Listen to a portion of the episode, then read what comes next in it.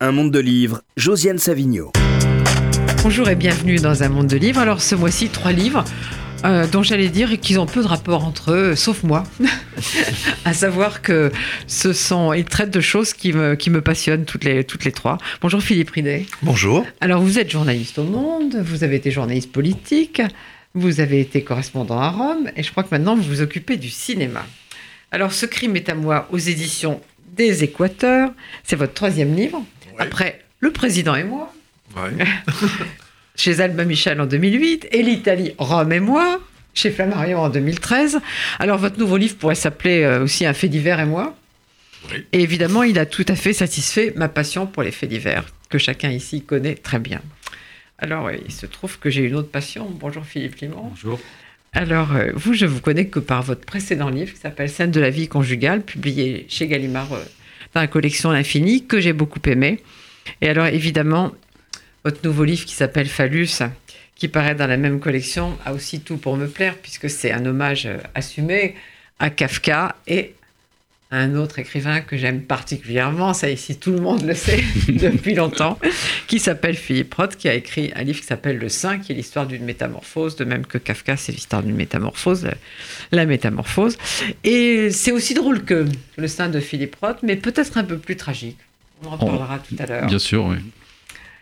Et enfin, Colette Fellous, alors lui, vous, je ne peux pas citer tous vos livres, hein, parce que vous en avez écrit plus de 20.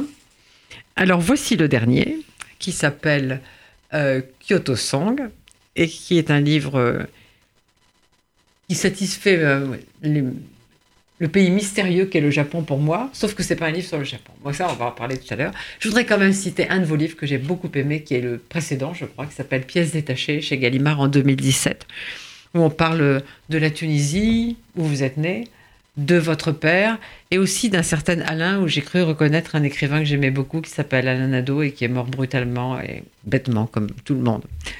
Et, euh, et puis aussi, je voudrais dire que vous dirigez, depuis assez, assez longtemps, une collection Traits et portraits euh, au Mercure de France, qui est une collection un peu d'écrits autobiographiques, mais décalés, si on veut, avec des photos. Et le dernier paru, c'était un livre que j'ai beaucoup aimé, on l'a reçu ici, Scrabble de, Michael Ferrier. Et puis, on vous a aussi beaucoup écouté euh, à la radio. Ceux qui aiment la radio, comme moi, vous ont beaucoup écouté. On regrette de plus vous entendre, évidemment. Et bien justement, alors on va commencer par parler de ce Kyoto Song. Alors, évidemment, je dis que ce n'est pas un livre sur le Japon, mais le Japon y est tout de même, d'autant que vous êtes parti au Japon avec euh, une une petite fille qui est votre petite fille et qui vous a dit cette phrase que je trouve délicieuse. J'ai encore envie d'être une enfant pour voir le Japon. Parce que c'est pas évident. On se dit, euh, elle va m'emmener me dire emmène-moi un week-end, mamie. Oui, oui c'est vrai que c'est, elle, n'avait pas encore euh, 10 ans. Et moi, je lui avais proposé un petit voyage parce qu'on s'entend bien. Je lui ai dit, pour tes 10 ans, on pourrait partir. J'avais pas cité de ville, mais je pensais aller à Rome, justement, ou à, à Londres, à Séville. Et elle me dit, oui, oui, un pays que j'aimerais vraiment connaître, c'est le Japon. Et je lui ai dit, bah, ça, on verra plus tard, quand tu auras 15 ans, 16 ans, parce qu'il faut préparer, c'est un long voyage. Et, et- et ce moment est resté vraiment comme un haïku dans, dans ma vie. C'est, elle, elle a regardé comme ça l'air euh, dans le vide, et elle avait un très joli visage. Et elle m'a dit, oui, mais le problème, c'est que j'aimerais être encore une enfant pour voir le Japon. Et ça, ça m'a, vraiment séduite. Quand elle m'a dit cette phrase, c'était comme un déclic de pas d'un livre, mais un moment. Vous savez, dans, la vie, on a des moments comme ça décisifs. Et cette phrase, je me suis dit, je ferai tout pour cette phrase. Et donc j'ai préparé, j'ai beaucoup j'ai toujours aimé la littérature japonaise et le cinéma japonais, mais j'ai beaucoup travaillé, j'ai regardé des cartes parce qu'il fallait que je sois à la hauteur pour, l'accueillir au Japon, pour lui montrer le, Japon. J'avais fait, puisque vous parliez, Josiane, de, radio, j'avais fait des émissions à France Culture sur, Kyoto et Tokyo. Et, là, c'était moi le guide, alors qu'avant, dans mes émissions, c'était des, voilà, des, des artistes, des écrivains, des philosophes qui me guidaient. Et là, je devais être le guide. Et, et cette, euh, cette euh, recherche à deux, euh, d'abord accompagnée d'un enfant, je me suis dit, je vais essayer moi aussi d'avoir 10 ans. Je vais essayer d'avoir son regard Et finalement, j'ai retrouvé des choses de l'écriture. C'est quand, quand on écrit, c'est ça qu'on a envie de faire, c'est de retrouver un regard neuf, surtout sur la réalité. Donc c'était à la fois un, un, voyage de découverte, mais aussi un voyage intérieur dans la mémoire, très ancienne. Et, et, le fait d'être loin, comme ça, dans un pays lointain, comme je dis, je me sentais complètement chez moi et je pouvais voir beaucoup mieux ce, ce qu'avait été euh, ma vie et surtout des moments, des moments de ma vie. Euh, voilà. Mais je voudrais justement lire quelques phrases du début parce que ça dit beaucoup de choses. Ce nouveau monde, je l'appellerai Kyoto Song. C'est lui que j'aimerais écrire. Il a la forme d'un voyage qui contiendrait tous les voyages. Un désir, une brûlure, un élan souverain, une quête, une danse. Un voyage qui prendrait le vrac des choses, des temps, des sensations et des êtres, leur forme, leur respiration. C'est le projet de ce livre. Oui, c'est presque, presque théorique, alors que c'est un livre euh, qui, qui, avance, qui associe, qui rêve, qui s'arrête, qui revient, et sur l'instant, sur, euh, sur ce qu'est un instant, puisque l'instant au, au, Japon, c'est un peu la, la clé du, du Japon. Et, et, donc ce voyage est à la fois un instant et en même temps tous les instants. Et vous dites aussi que Kyoto Song est à sa manière un lieu utopique hors chronologie. Oui, ça j'aime beaucoup euh, écrire avec euh, voilà un espace qui, qui contient aussi d'autres espaces. Euh, euh je suis là, mais je suis je suis aussi dans le passé, dans le futur. J'aime beaucoup cette liberté de la de la phrase qui vous conduit comme un tapis volant un peu partout. Euh, comme sur les le... pierres volantes, on va en parler tout à l'heure. oui, c'est ça. il y a des photos dans ce livre. Pourquoi des photos? Oui, c'est. J'aime bien, depuis quelques livres, depuis euh, mon premier livre avec photo, qui était Avenue de France, euh, construire un, livre comme dans ce que j'ai proposé après dans la collection, donc à d'autres d'autres écrivains ou artistes, euh, des photos qui ne seraient pas forcément illustratives, qui, qui n'accompagnent pas le texte directement. Vous voyez, par exemple, il, y a, euh, il peut y avoir une photo euh, de, cinéma, alors que je ne parle pas forcément juste là de, cinéma, mais c'est comme un récit parallèle. C'est un récit parallèle qui est clair et qui... Voilà, c'est quelque chose qui, fait aussi respirer le, le lecteur et aussi le, texte. Donc euh, j'avance comme ça, ce sont surtout des, photos que que, j'ai prises, mais il y a aussi des, estampes, euh, mmh. Des photos de la petite fille aussi. Mais justement, il y a une estampe à laquelle la petite fille ne comprend rien. Oui, c'est ça, elle comprend pas. Alors, elle a, elle a une fonction, évidemment, c'est très largement autobiographique, mais en même temps, j'ai construit un livre, un roman, donc euh, elle, elle a, elle a pris au fur et à mesure de l'écriture du livre la fonction d'un du lecteur qui me me voilà qui me taquine un peu. Donc quand je quand je, je vais trop longtemps, par exemple dans le cinéma, dans une analyse de Ozu, je reste un peu trop longtemps, je la fais me dire bon attends tu veux tu fais quoi là? Tu veux écrire un livre sur Ozu ou quoi? Et l'estampe c'est pareil, c'est une estampe qui est, qui est vraiment la clé du, du livre un peu parce que c'est la transmission entre des, des, femmes comme ça, des générations aussi, euh, parce qu'on m'avait offert une estampe à la à la naissance de ma fille, donc la mère de cette petite, une estampe très jolie que j'avais jamais vraiment regardée, mais que j'avais que j'aimais, qui, est dans plusieurs euh, que je déplaçais dans la maison.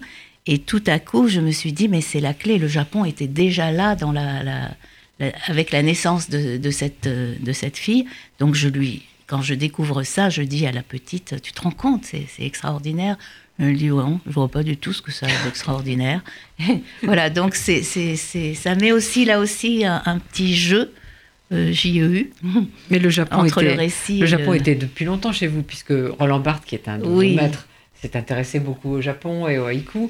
Et d'ailleurs, il y a aussi dans ce livre une revisitation d'une partie de la littérature japonaise, notamment oui. Basho. Alors, moi, je ne connaissais pas ce, ce, haïku. Dans le chant de la cigale, rien ne dit qu'elle est près de sa fin. Oui, ça, c'est vraiment. Une, je, je l'avais découvert, euh, je ne sais plus où j'ai trouvé ça, mais c'était vraiment dans mon premier livre, mon premier roman. Euh, c'était pas Barthes, parce que j'étais à, à l'époque euh, au séminaire de Barthes, mais il n'avait pas encore travaillé. C'était avant le Collège de France et surtout au Collège de France qu'il a travaillé sur les haïkus. Et, et, cette phrase, je l'ai mise dans mon, premier roman et je la glisse de temps en temps dans d'autres livres. Je trouve que c'est très fort parce que ça dit, euh, voilà, qu'on peut, qu'un instant est fragile, qu'on peut mourir d'un moment à l'autre, qu'on ne le sait pas, mais que, voilà, mais on peut chanter et, deux secondes après on disparaît. Et c'est aussi le Japon. Pour moi, mais euh, alors, je trouve qu'il est, il est difficile de donner en parlant toute la richesse de ce livre parce qu'en fait, il faut le lire. Il faut le lire vraiment mot à mot pour, euh, pour entrer. Je vais, je vais en lire encore un petit morceau. Euh, ce livre dont je ne connaîtrai jusqu'au bout que le frémissement, car je le voudrais inachevé, irrégulier, poreux, grand ouvert sur le large, le voici qui court entre mes mains. Je l'attrape, il se perd, revient, me fait signe, se cache, me tend les bras, puis disparaît. Il ressemble à cette brise du matin sur les feuilles d'érable. Alors, grand ouvert sur le large, c'est vrai, sur la beauté, sur le Japon, sur euh, Lisa, qui est une sorte de, guide aussi, mais aussi sur le passé, la mort du frère, la mort de la mère, et puis bien sûr l'exil. L'exil, c'est toujours fondamental chez vous. Oui, c'est vraiment le. J'ai l'impression que tous les chemins, tous les récits chez moi me font retrouver cet exil, cette euh, disparition de, euh, des familles. Bon, je suis née en Tunisie et j'ai, pour moi, l'exil. Je suis partie à 17 ans, mais j'étais très heureuse de partir euh, parce que j'allais étudier à Paris et tout. Mais j'ai hérité de l'exil de mes parents qui étaient là en Tunisie depuis des siècles. Et, finalement, ils, sont, ils ont été obligés de partir. Ils ont été chassés, indirectement, mais chassés quand même. Et, je garde la trace de, cet exil. et donc, j'ai voulu aussi euh, raconter ça. Mais en même temps, maintenant, l'exil, ça fait partie de moi. Et je, commence, enfin, je commence. Euh, oui, c'est un mouvement permanent que j'aime avoir. Oui, mais partir, revenir. Quand même, ça reste tragique. Ça reste tragique. Je n'arrivais pas à oublier toutes ces familles éparpillées, déplacées, disparues en si peu de temps, tous ces corps effacés d'un pays qu'ils aimaient, leur histoire. J'avais été témoin de leur présence, de leurs gestes, leurs rires, leurs chahuts, leur tendresse. Nous avions été presque les derniers à partir. Bien sûr, je ne compte pas ceux qui revenaient régulièrement et ne pouvaient pas non plus, comme moi, se détacher de leur histoire ni de leur terre. Quand même. Oui, ah bah oui, oui, c'est grave c'est une histoire euh, grave et, j'ai l'impression d'être la. Je fais partie de cette génération. On a été les derniers témoins de, cette existence des Juifs en terre euh, musulmane. Et, pour moi, je, voilà, je veux garder cette histoire et être presque la, voilà, la raconter. Et de livre en livre, je ne la quitte pas. Mais ce qui est, intéressant, c'est que euh, mes livres maintenant sont étudiés en, Tunisie, dans les universités, et il y a des jeunes, donc euh, des jeunes qui, sont contents, qui me remercient et qui, me disent, parce que c'est effacé, c'est effacé maintenant. Les, juifs en Tunisie, on les assimile à voilà des sionistes, il y a, mais mais eux, ces étudiants, au contraire, ils aiment la richesse de ce pays d'avant qui était mélangé et, et, ils, me, remercient de leur redonner leur mémoire en fait. Mais en Tunisie, vous y retournez volontiers? Oui, bah, parce que j'arrive pas à me détacher. Mes parents sont partis, mais moi je, reste, même si j'ai plus du tout de famille. Mais je veux voir jusqu'au bout euh, ce pays où je suis née, où mes ancêtres sont nés, même s'ils venaient aussi d'Italie, d'Espagne. Mais euh, je veux garder ce lien avec l'enfance et avec la, avec la terre. Tout à l'heure, vous avez utilisé le mot volant. Et justement, il y a, en vérité, peu importe où je suis, le roman se construit à la façon d'un chemin de pierres volantes. C'est quoi les pierres volantes Ça s'appelle pierres volantes en, japonais. C'est, vous savez, tous ces, chemins des dalles irrégulières qui mènent à une maison ou un salon de, thé dans un jardin. Et elles sont parfois grosses, parfois petites. C'est, très, c'est, tout, c'est très savant, en fait. Il y a, il y a des, une arithmétique qui est cachée. Et, et, il faut que ce soit irrégulier. Il faut qu'il y ait euh, parfois, on tourne un petit peu, ou alors on saute une marche, on la voit pas. Elle est sur le côté, donc on ne doit pas la prendre, mais elle existe quand même. Et j'ai trouvé que c'était vraiment comme dans l'écriture. Il on, y a des choses qu'on veut pas voir, on les met de côté, et puis un jour on dit bon allez, on y va quand même, mais on peut aussi sauter. Il y a des, des moments de ma vie comme ça qui ont été euh, voilà des scènes d'enfance un peu traumatiques que j'ai oubliées et, là, avec ce, modèle de pierre irrégulière, et eh ben j'ai comme retrouvé la mémoire d'un moment quand j'avais 8 ans avec un, garçon plus, plus âgé qui voilà ont joué des jeux qui se sont un peu mal terminés. Des jeux dangereux. Des jeux dangereux, voilà. Mais j'ai retrouvé la mémoire alors que j'avais écrit un livre qui s'appelait Plein été et, et je vantais l'oubli. Je vantais l'oubli. Voilà. Et là, je suis revenue. Donc, il y a des répétitions aussi. Je me suis amusée à reprendre des, des, petites choses que j'avais écrites déjà, mais je les ai écrites d'une autre façon. Et c'est aussi le, voilà, quelque chose qui. J'aime beaucoup la, la, répétition. La répétition et l'approfondissement à chaque fois, de, et un nouvel éclairage qui arrive. Vous l'avez dit tout à l'heure, il, y a des, il y a du cinéma dans ce livre, il y a des cinéastes. Euh, notamment Ozu. Et puis il y a Sozeki qui a cette phrase qui me plaît beaucoup J'ai laissé cette toute petite chose que l'on appelle moi et suis devenu le monde immense. Au fond, c'est une métaphore de l'écrivain. Il devient le monde immense quand il se met à écrire. Oui, c'est ce que je voulais montrer aussi à cette petite fille. Je voulais montrer qu'on partait de, de ce qu'on regardait, de ce qu'on était en train de vivre, mais qu'en fait, c'est le monde qu'on devait accueillir ou le monde qui nous accueillait. Et, voilà, je voulais lui montrer hein, que le monde était vaste, qu'il y avait toujours euh, des possibilités, mille façons de, vivre ou de vivre un, instant. Et hum, c'est aussi ça que je voulais lui montrer, une joie d'exister en fait. Alors le roman, je signale qu'il n'y a pas écrit roman sur la couverture de ce, livre. Néanmoins, le roman essaie de rendre compte de cet événement inouï, naître et disparaître au même moment.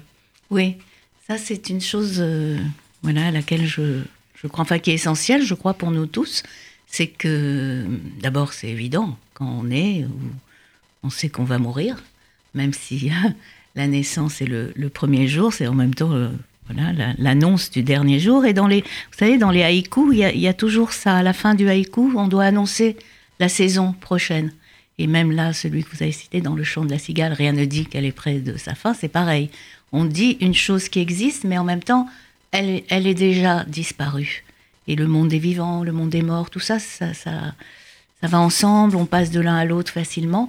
Et, et, et, plus on est proche aussi de, voilà, de, de soi, plus on peut s'écarter et, faire aussi comme si on était mort. J'aime beaucoup euh, cette idée, surtout d'ailleurs quand je retourne en Tunisie, d'être la seule rescapée d'un naufrage et je me dis, je regarde tout, comme ça, c'est merveilleux. Ils ne savent pas, eux, que moi, j'étais là il y a des siècles et, je regarde, j'aime bien voir les choses comme si j'avais disparu moi-même.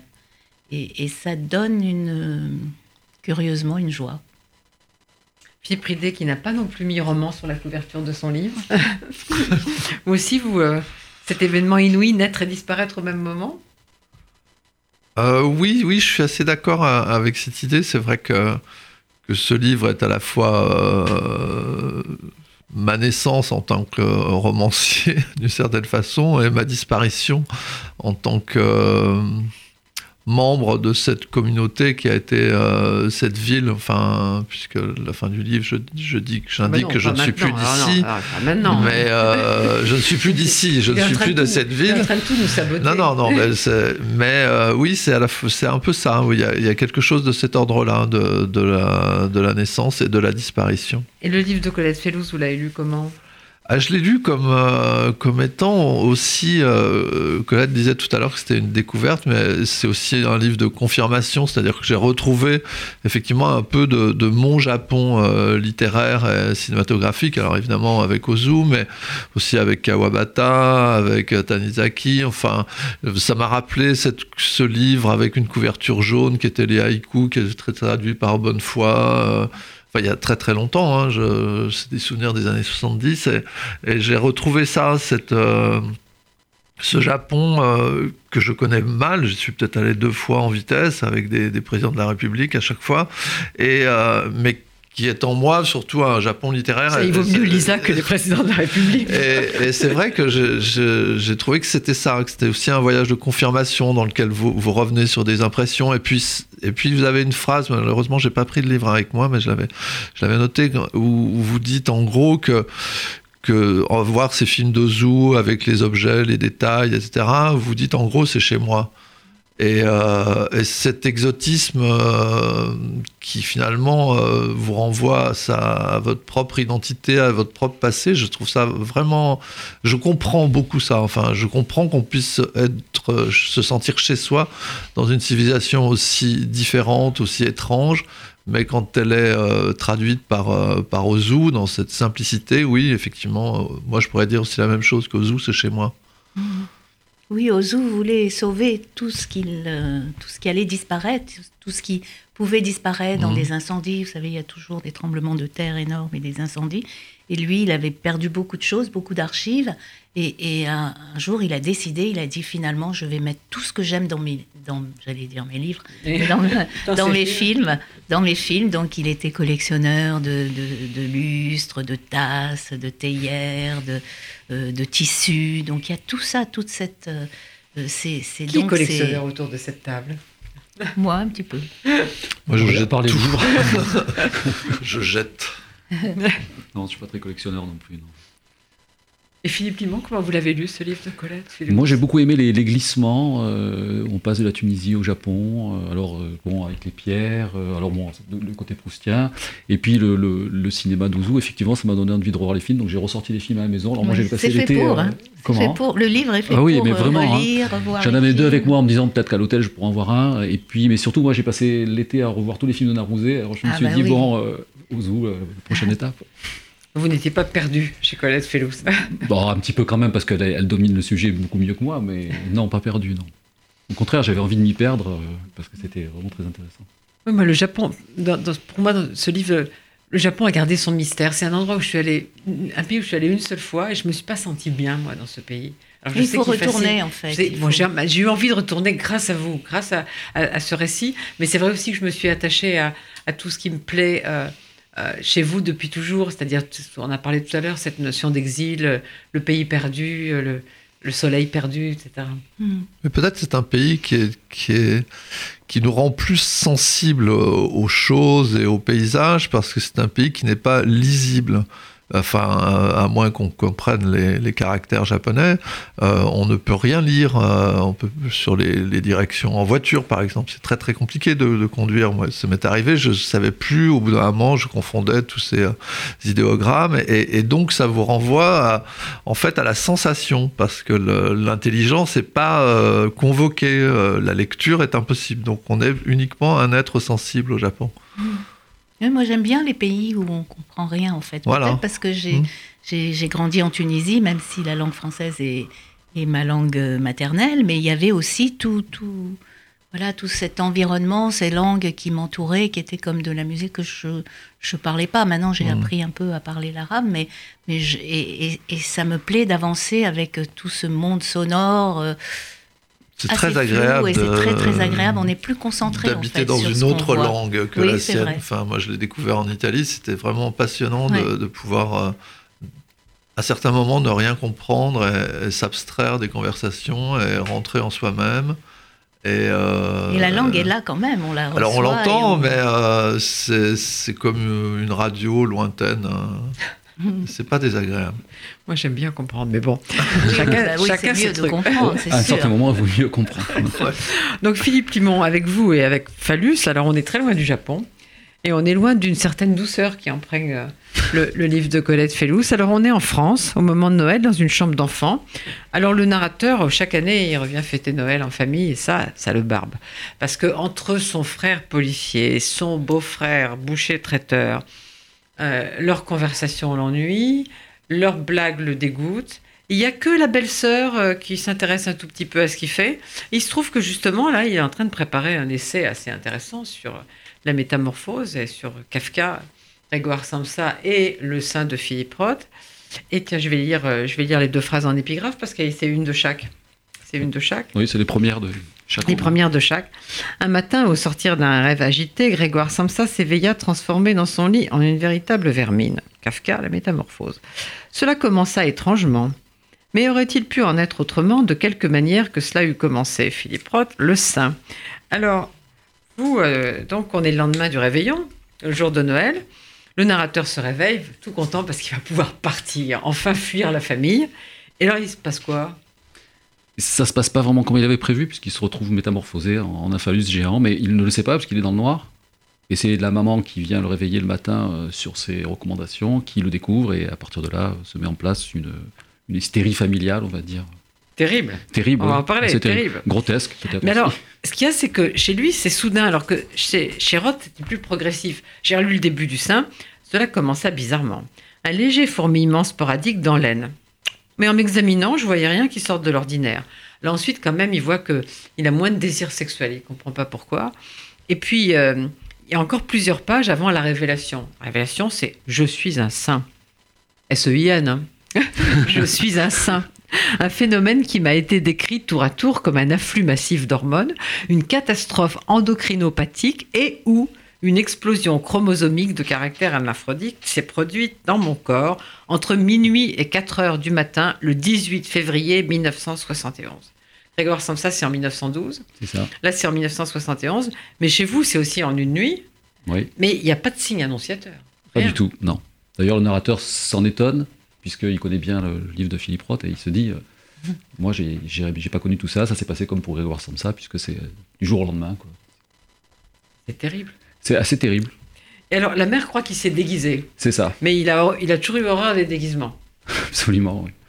Donc, euh, il peut pas répondre à cette, euh, à cette éventualité-là, puisque.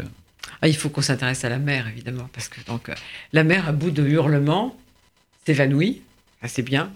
Comme la mère de Grégoire Samsa. Comme la mère de Grégoire Samsa, oui. Chez Philippe Roth, on a évacué la. Elle est absolument pas. On n'en parle même pas dans, dans- dans son roman. Et alors, au milieu des cris, il y a quelqu'un qui rigole. Alors ça, évidemment, ça renvoie à notre, à notre vieux camarade. Euh, donc, euh, j'ai pas pu m'empêcher de comparer aussitôt au rire prosaïque et irréprimable qui échappe à Arthur Schönbrunn, un collègue à l'université et aussi bien son ami intime, au moment où, dans le roman de Philippe Roth, il se trouve pour la première fois en présence de David Kepech, narrateur et protagoniste, métamorphosé en saint dans sa chambre d'hôpital. Et c'est vrai qu'il se marre beaucoup. C'est pas très sympa. Non. Il se marre beaucoup. Mais il faut dire que le sein, le sein se marre plus que le phallus.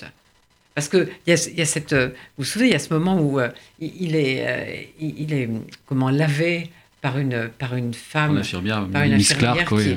qui, est tellement euh, douce et tout, etc. Et tout d'un coup, elle est remplacée par un type qui le frictionne de manière frénétique. Et donc, je ne sais pas si c'est pire d'être transformé en phallus plutôt qu'en sein. Mais ce qui est pire chez vous, c'est que ça se passe en famille. C'est ça la question. Mhm. Oui. C'est vrai que. Non, mais chez, bah, chez Kafka aussi, il y a- il y, a quand même l'enfermement de la famille dans l'appartement. Oui.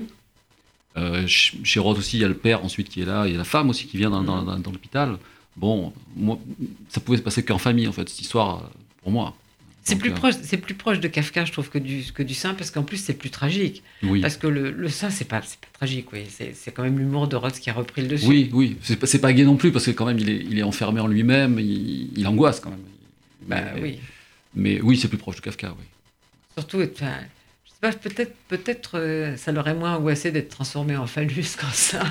Alors, la question pour moi, c'est, ça a toujours été pourquoi euh, Philippe Roth, bon, on a, lu, on a tous, tous lu ses livres, je me suis toujours demandé pourquoi il s'était contenté d'un sein. Voilà, c'est peut-être. Euh, faut pas les deux, vous voulez mais dire non, parce que bon, euh, ouais, les deux où je me suis dit, mais pourquoi il n'a pas eu l'idée du, du phallus euh, euh, Voilà, c'est Bah, quelque chose que c'est un questionnement qui était personnel. C'était plus exotique pour lui de se transformer en que- qu'en phallus. Ou peut-être moins, moins agressif. Enfin, je, Bah, je, ne sais pas. hein, Ce qui, mais serait, ce qui serait marrant, c'est qu'une femme se transforme en phallus. Voilà. Et vous, finalement, vous êtes resté dans la banalité. Désolé, Franchement. désolé. Mais alors, il y a, il y a cette incrédulité, et ça, ça, ça, me- ça me rappelle d'autres, d'autres livres de, de Roth, par exemple, euh, Opération Shylock, quand il dit euh, mais, mais non, mais euh, le mec qui, qui se prend pour moi, d'habitude, c'est, dans la fiction. C'est, il s'appelle Nathan Zuckerman, il s'appelle David Kepech, il se transforme en saint, etc., mais c'est pas dans la réalité.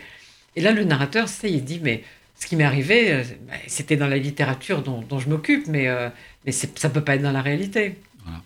Mais lui, il est dans la, il est dans la réalité. mal- Malheureusement, il est dans la réalité, oui.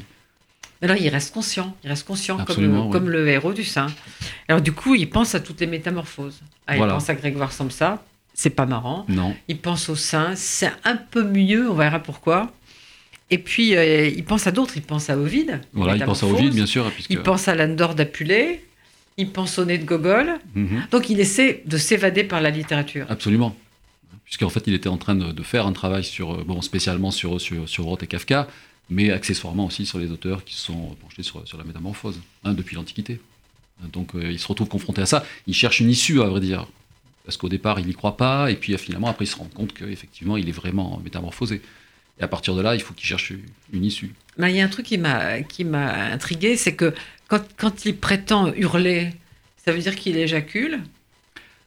Alors j'avais pas prévu, je, je n'avais pas vu ça comme ça, mais peut-être que métaphoriquement, euh, Parce pourquoi que pas. ça sort du même endroit, si j'ai bien compris. Ah oui, tout sort du même endroit et tout rentre Il y a un seul orifice. Il y a un seul orifice, il n'y en reste plus qu'un, oui. Alors j'avais vérifié chez Roth euh, combien il y en avait, et il y a un seul orifice. Alors Mais chez euh, Roth, il y en a un seul aussi, Il y en a un seul aussi. le- non, il y a une c'est un petit clapet aussi en dessous. euh, Ah oui. Il y a un petit clapet en, en dessous aussi. On ne sait pas trop à quoi il sert. Mais il ne Euh, parle pas, le sein de Roth où je rêve, il ne parle pas. Attendez, si, si, il parle. Si, si, parle il parle. Il, il me semble bien qu'il parle. Ah oui, il euh, parle, à, il parle à ses collègues à qui ses viennent. collègues. oui. Ouais, ouais, il parle.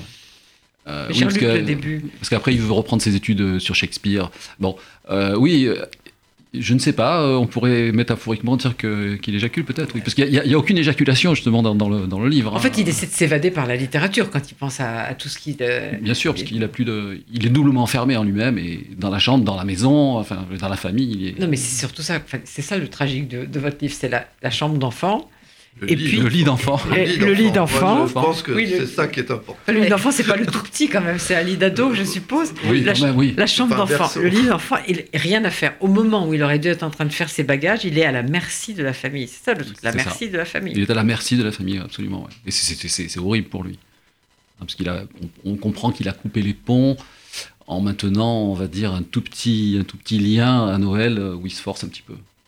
Il y a une espèce de plongée dans la vie de famille, parce qu'évidemment, il y a à nouveau le retour du frère policier, le retour du, du, char- du boucher traiteur qui n'est pas d'un raffinement. Et surtout la mère. La mère en fait beaucoup. Ouais. Beaucoup. Elle en fait pas trop. Elle, en fait beaucoup. en fait beaucoup. Et puis, d'abord, elle s'évanouit. Elle, elle peut pas, elle peut pas se réveiller. se- On n'arrive pas à la ranimer, la pauvre petite. Et puis ensuite, les accusations. Il fallait toujours que tu te fasses remarquer. Oui, il y a des règlements, il y a un côté règlement de compte. hein. Ouais, Et puis la maman, elle est, euh, on va dire, c'est une tragédie, une mauvaise tragédienne.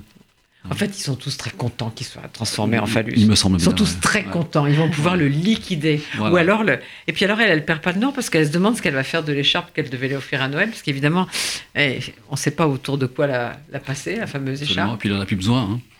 Il en a plus besoin.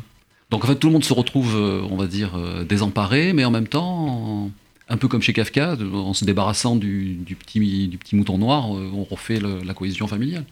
Mais alors justement, on sait que Samsa a été éliminé et qu'il a servi à, à refaire la cohésion familiale, mais le saint est allé à l'hôpital. Donc finalement, l'hôpital, c'est peut-être la planche de salut pour. euh, Je crois que oui, parce que là, après, il, il meurt d'envie, d'une seule envie, c'est d'aller à l'hôpital. Et d'ailleurs, il y a cette ambiguïté dans le texte, d'où il parle. Ouais. Je, je- je n'ai pas la réponse, hein. Mais d'où parle-t-il et à qui parle-t-il? Voilà. Mais la question à laquelle que, que lui pose et à laquelle Roth n'a pas répondu, c'est comment ça peut rester une histoire privée Voilà. si on va à l'hôpital? Voilà. Alors ça, c'est quelque chose qui m'a fasciné à la fois chez Kafka et chez Roth, en les lisant, en les relisant, et puis en, en- en maturant mon, mon projet. C'est que comment une histoire comme ça a pu rester, on va dire, euh, privée? Je, je peux- on peut- enfin, il y a une incohérence quelque part euh, que j'avais envie de soulever. Sauf que comme la, la fin est ouverte, on ne sait pas si elle va rester privée. C'est vrai. Mais chez Moi- Kafka, on sait, puisque bon, euh, ou alors elle va peut-être devenir publique euh, post-mortem, mais euh, J'en dirais pas plus, pas comme Philippe Ridet qui était déjà en train de nous raconter la fin de son livre. Ça, c'est moi. Sauf qu'on rit, on rit beaucoup. Parfois, on trouve que c'est tragique quand même. Oui. Parfois, on trouve que c'est tragique quand même. Et puis, il y a un chat miraculeux. J'aime bien les chats, alors on va laisser le chat miraculeux. On va, on va être ouvert sur le chat miraculeux. Colette Fellous. Euh, oui, moi je trouve que c'est vraiment une, prouesse littéraire en fait ce livre parce que vous avez été économe dans, la forme. C'est comme une phrase qui n'en finit plus, qui et qui, euh, comme une pièce de théâtre, il y a de nouveaux personnages qui arrivent alors que il y a une répétition. hein, on est toujours la, métamorphose dans le petit lit d'enfant, la mère qui crie, mais ça arrive, ça avance, ça avance. C'est comme une grande mélopée presque. Et, hum, et à un moment, moi, je me suis demandé si, si c'était pas. Parce que le lecteur peut. Voilà, est roi, hein, il, Ah, bien peut, il sûr. peut inventer. Et, et je me suis demandé si, si en fait, tout- toute cette histoire, c'était pas le délire de la mère. Si elle n'était pas complètement folle et que non, il n'est pas du tout euh, transformé en phallus et que c'est Ah, le mais délire c'est- de la mer. C'est le portrait mon- de la mer. Ouais, nous avons mon hypothèse de la- de l'éjaculation à la place du cri. Voilà. L'hypothèse de la mère a complètement déliré. Complètement Elle délirée, matin, elle veut voit- se débarrasser de son fils, elle donc son elle fils endormi. Je vais repartir avec du grain à moudre. Elle En se cas, demande comment le liquider. Oui, Et pour ça. le liquider, le transformer en phallus et, Voilà. et le jeter à la poubelle. Voilà. Le, le terme liquidé me, me plaît assez quant à, interprétation quant à la fin du livre. je trouve qu'il est assez bienvenu. Non, mais c'est Euh, très. j'ai- J'aime, moi, j'aime beaucoup les formes hein, des livres en général, et, et là, je trouve que il y a vraiment une, oui, une prouesse littéraire. Oui. Non, non, moi je trouve que c'était c'était très réussi, d'autant que vous n'êtes pas, vous n'avez pas encore écrit les 20 livres, euh, plus de 20 livres de Colette. hein. Ah non, non, non. non, deuxième. C'est le deuxième. Bon, j'ai publié d'autres romans pour la jeunesse, mais euh, littérature générale, c'est le, second. Et c'est cette idée de la méta... Vous êtes parti de quoi? Vous êtes parti du, du sein, de Kafka, des deux, de- de- cette idée de la métamorphose? Modestement, je me suis dit, j'avais envie de, de rajouter. un- J'étais un peu frustré Mon par cette. euh, Ouais, mon sel. Il y avait ce, ce cafard, il y avait ce sein, et je me suis dit. Et puis j'étais frustré que Philippe Roth ne l'ait pas fait, alors euh, je me suis dit, je vais modestement essayer de, de- de faire le, C'est le- très de faire le dommage. travail, quoi. Très dommage qu'il soit mort, on en aurait bien ri ensemble. J'aurais dit, euh, tu sais, il y a un type, il a, il a fait la métamorphose, mais il a mis en phallus. Alors là, il aurait hurlé de rire, comme il aimait. Bon, pe- peut-être qu'il rira. euh, Il faudrait qu'on passe en boucle son rire quand on est déprimé. Philippe Ridet Moi j'aime bien, ça m'a beaucoup fait rire. Euh, Je trouve qu'il y a un côté, euh, un- par moment, de théâtre de boulevard, avec cette espèce d'hystérie, de portes qui claquent, de personnes qui hurlent, d'autres qui rentrent, qui sortent. Enfin, Avec le boucher euh, traiteur. euh, voilà, le boucher traiteur. Enfin, chaque, chaque personnage est assez bien typé dans ses, dans ses petitesses et dans sa bêtise. Et ça, j'aime bien. Enfin, enfin, je sais pas que j'adore le théâtre de boulevard, au contraire, mais, mais j'aime bien cette espèce de- d'irruption du théâtre de boulevard dans, dans la littérature euh, chez. Et puis, euh, je dirais aussi qu'il y a évidemment une dimension euh, certainement euh, psychanalytique, mais moi je suis pas très grand clair, mais enfin bon, se transformer en phallus euh, dans sa chambre d'enfant avec sa mère en face, bon, il quelque chose d'assez oedipien. qu'il a réglé un Et compte puis, il y a peut-être quelque chose d'édipien. Et puis, Allez pour, savoir. pour finir sur une note plus légère, je dirais que, que votre livre montre bien les risques qu'on encourt à passer pour une tête de nœud auprès de ses parents. Donc euh, voilà. Alors Philippe Ridet, dans ce crime est à moi, il n'y a pas de métamorphose spectaculaire, ça on peut bien le dire, mais il y a des vies qui basculent. Il y a un homme qui meurt, une jeune femme attirée sur lui, et puis le narrateur qui est quand même proche de vous, disons, très proche de vous. Oui, oui, je le vous. reconnais assez bien. Ouais. Si je le croise dans la rue, je le reconnais. Donc il finit son adolescence au moment de cette tragédie. Alors où sommes-nous? Quand sommes-nous? Et puis pourquoi cette histoire? Pourquoi ce fait divers, fait divers vous a obsédé au point de refaire une enquête et d'en faire un livre Bah, Parce que les faits divers dans, dans les villes de province. euh, On en est où, d'ailleurs, alors On est dans une ville de province que je ne cite pas, mais Ouais. qui pourrait être Bourg-en-Bresse pour les gens qui me connaissent. euh, ils savent que j'ai passé euh, une dizaine d'années de ma vie là-bas. Donc euh, ça trompe personne. Mais je voulais pas nommer la ville parce que je trouvais que dire la ville, c'était euh, d'une certaine façon la rendre un peu plus universelle et euh, lui ôter euh, des caractères euh, trop géographiques. Et euh, donc je disais, les faits divers dans ces années-là, en 60, dans les années 70, il n'y en a pas tant que ça. Enfin, je crois bien que c'est le seul dont j'ai été, non pas le témoin, mais le contemporain. Et euh, je traînais cette idée d'écrire un livre à partir de ce fait beaucoup, depuis très toujours. longtemps. Il y en a eu beaucoup, mais moins proches. Oui, mais ça faisait longtemps que je, je voulais écrire un truc autour de ça en me disant, bah, peut-être je pourrais en faire un- le symbole d'une espèce de bascule entre, un- entre une enfance édénique et, euh, et sans souci et euh, une sorte de glissement vers l'âge adulte avec toutes les, les interrogations qu'on a enfin, euh, à, cette- à ce moment-là de sa vie sur euh, que faire, enfin, euh, quel travail, euh, où, dans quelle ville, quitter la province, aller à Paris, c'est des sujets qui me- qui m'intéressent depuis, depuis très très longtemps. Et j'avais écrit une première tentative dans les années 90.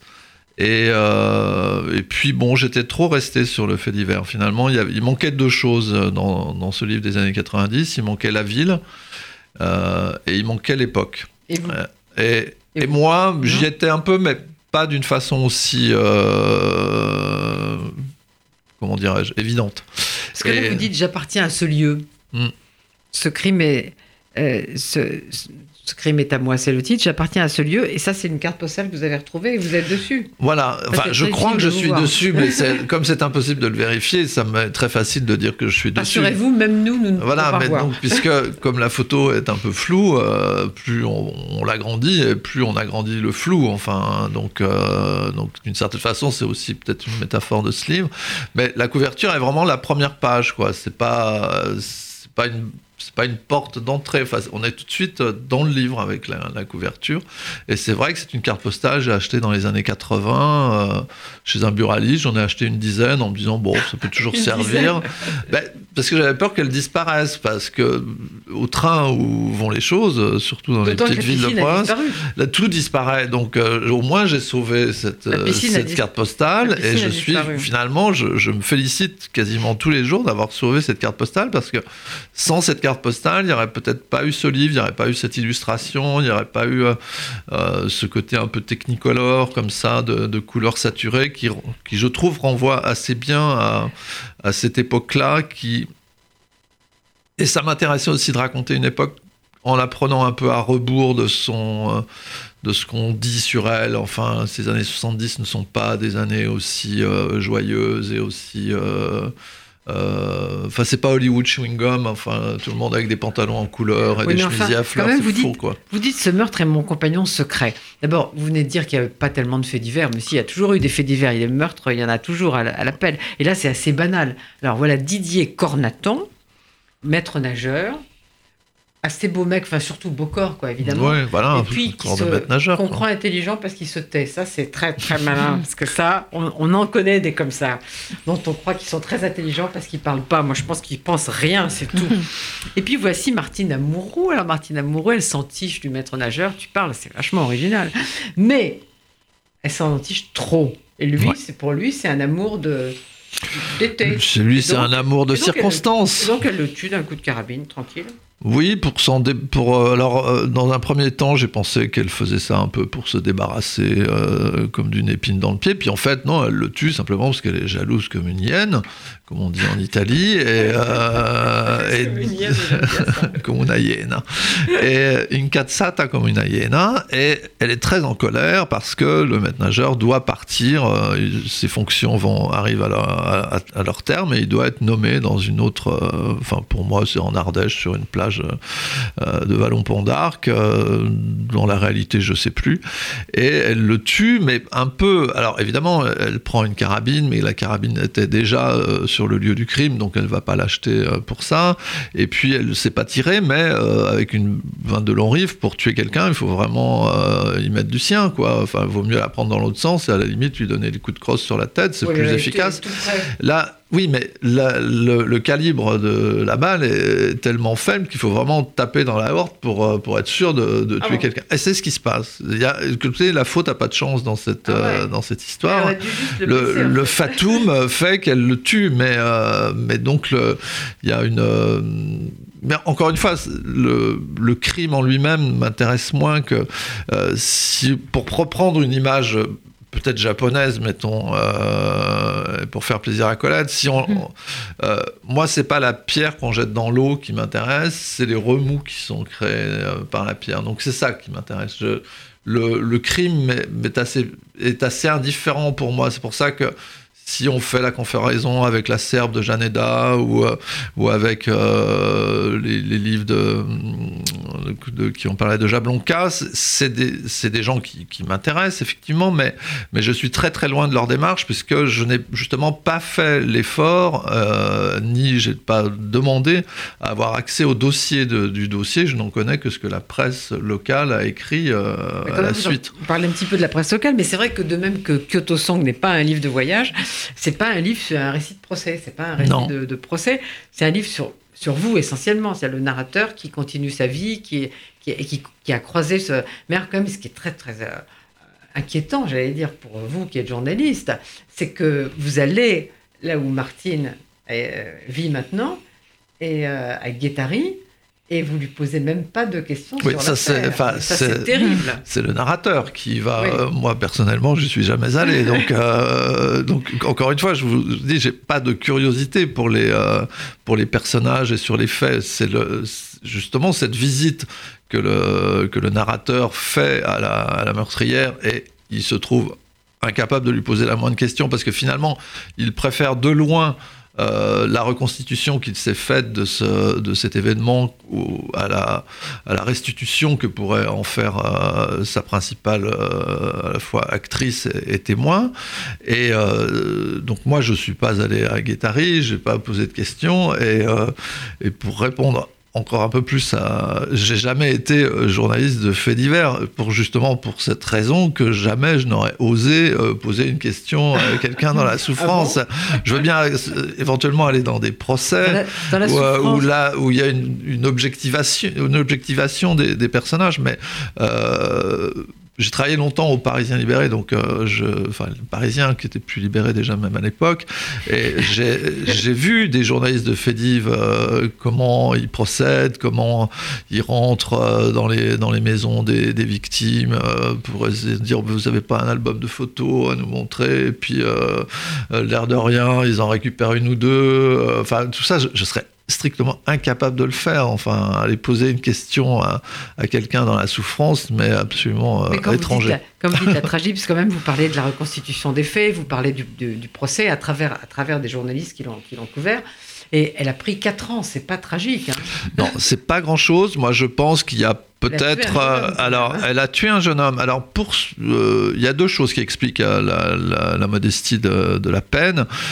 D'une part, euh, pour une question de quelques jours, elle, elle tue ce maître nageur euh, un peu avant que, la, que en 74, en juillet 74, la loi euh, établisse la majorité à 18 ans. Donc, elle est encore mineure au moment où elle, où elle commet le, le meurtre. Et puis, je le fais dire à un des journalistes, euh, je pourrais aussi éventuellement le penser, qu'il y a quelque chose d'un peu d'une justice de classe, enfin, parce que c'est aussi un livre qui a une prétention, euh, je dis pas qu'il y parvient, euh, je suis plus modeste que ça, euh, un peu sociologique, c'est-à-dire, voilà, cette meurtrière appartient à un monde qui n'est pas celui de, l'assassin, il y a une différence de classe, qui n'est pas celui du narrateur non plus, il y a une différence de classe, enfin, c'est un livre qui joue beaucoup là-dessus, enfin, je trouve peut-être même trop, mais qui, parle beaucoup de ça, justement, de... d'une certaine façon, tout se passe l'été, enfin une grande partie se passe l'été, tout le monde euh, est, est à peu près égal dans son corps, en maillot de bain, etc. Mais en fait, il y a des vraies différences Ouais. entre, euh, entre les gens. Et, et c'est un peu aussi pour cette raison que j'ai mis le, le livre sous, le, euh, sous la protection, on va dire, d'Annie Ernaux, parce que je pense qu'il y a encore beaucoup de choses à dire sur ces, sur ces questions-là. Et euh, cette ville que vous ne nommez pas, vous l'avez dit tout à l'heure, vous dites quand même, cette ville, c'est ma langue. Ouais. Ça veut dire quoi? Je la parle couramment. Je la, je la comprends sans la voir. Je la, je, je la restitue Nizan que sans. vous citez, il la, il la comprenait pas bien. Ah, il la comprenait mal, il l'a, il l'a réduite à des dimensions sociologiques. Il a, il a fait hein, donc un texte qui s'appelle Portrait d'une ville, je crois. Alors, qui démarre pas mal, il y a des phrases qui sont, qui sont plutôt, plutôt bien, mais très vite, il va céder le pas à une sorte de, penchant sociologique où il va compter les bistrots, où il va compter. euh, Enfin, il va avoir finalement quelque chose d'un peu surplombant, euh, très parisien. euh, pas très intéressant. Je trouve qu'il a un peu raté. Il a un peu raté la ville. Enfin, euh, Flaubert a pas raté Yvetot. Euh, Nizan, oui, a raté Bourg-en-Bresse. Mais, mais vraiment, quoi. Il, est- il est passé à 3 mètres de la cible. hein. Louise me fait des signes désespérés et je vais essayer de ne pas, de pas te déborder. Euh, Philippe Limon Moi, j'ai beaucoup aimé le, le- le silence, justement, cette non-scène, euh, cette non-question. euh, je trouve qu'elle renvoie ben, justement à au travail de l'écriture, puisque l'imagination prend le pas sur, la- sur le, le fait divers, en tout cas la, la reconstitution du, du narrateur.